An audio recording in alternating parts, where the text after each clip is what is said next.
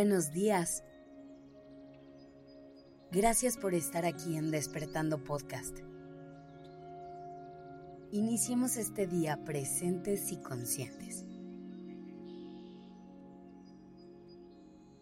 Hoy quiero hablar contigo de uno de los golpes más duros que se puede llevar una relación. Uno del que pocas parejas logran salir adelante. Hablemos de la infidelidad. Sé que es un tema muy complejo y que hay de todo tipo de opiniones alrededor de él. Pero quiero intentar definir contigo qué es la infidelidad y cómo podemos sobrevivir a ella. Antes que nada, creo que nos debemos preguntar a qué se le puede llamar infidelidad. Hay quienes opinan que para ser infiel tuviste que tener un contacto físico e incluso sexual con otra persona. Y hay también quienes creen que el hecho de desarrollar una conexión emocional con alguien más puede entrar dentro de la misma etiqueta. Si me preguntas a mí, ser infiel en realidad se trata de romper el pacto que tengo con mi pareja, el cual es diferente en cada caso. Por eso es tan importante tener conversaciones dentro de tu relación en las que se llegue a acuerdos en las que se pongan los límites que cada quien necesita y se establezcan claras las reglas del juego. No todas las parejas buscan y necesitan lo mismo. Por ejemplo, hay parejas que eligen tener una relación abierta, en la cual cada quien puede tener encuentros físicos y sexuales con otras personas y no desarrollar un vínculo afectivo. En cambio, hay parejas que eligen tener una relación monógama, en las que no invitan a otras personas en ningún momento. ¿Tú crees que esas dos parejas van a tener el mismo concepto de infidelidad? Claro que no.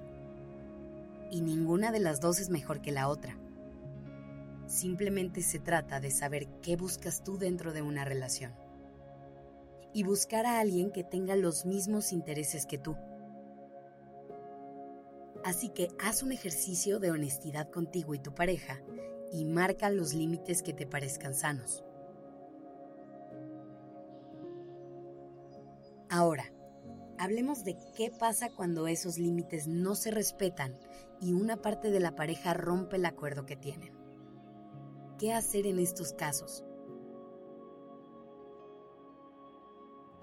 A lo mejor voy a sonar un poquito repetitiva, pero otra vez va a depender mucho de tus propios límites. Allá afuera vas a escuchar a muchas personas diciéndote que una infidelidad nunca se perdona. Y si en tu caso efectivamente es algo que no puedes superar y que es un no negociable, entonces haz lo que tengas que hacer para encontrar tu paz. Pero si por cualquier razón tú sientes que es algo que tu relación puede superar y eliges darle otra oportunidad, estás en todo tu derecho de hacerlo. Pero vamos a detenernos un segundo ahí, que te quiero decir un par de cosas. Primero, si tu pareja te es infiel y tú decides perdonarle, recuerda que es una decisión que tú estás tomando y de la cual te toca hacerte responsable. No sería justo decir sí te perdono, pero a la primera oportunidad que tengas se lo vuelvas a echar en cara, porque entonces eso no es perdón. Segundo, asegúrate de que estás eligiendo continuar, porque realmente crees que es algo que en pareja pueden trabajar y superar. No elijas quedarte en una relación que te lastimó por costumbre o por miedo a la soledad. Y por último, cuando suceden cosas en una relación como una infidelidad, es una señal de que algo no anda tan bien, de que hay algunas áreas de oportunidad que necesitan de su atención. Así que reflexiona sobre esto con tu pareja y busquen la forma de trabajar para fortalecer su dinámica y hacer los cambios necesarios. Si tienes alguna experiencia que nos quieras compartir, no dudes en escribirnos a nuestras redes sociales. Nos encantará leerte. Gracias por estar aquí.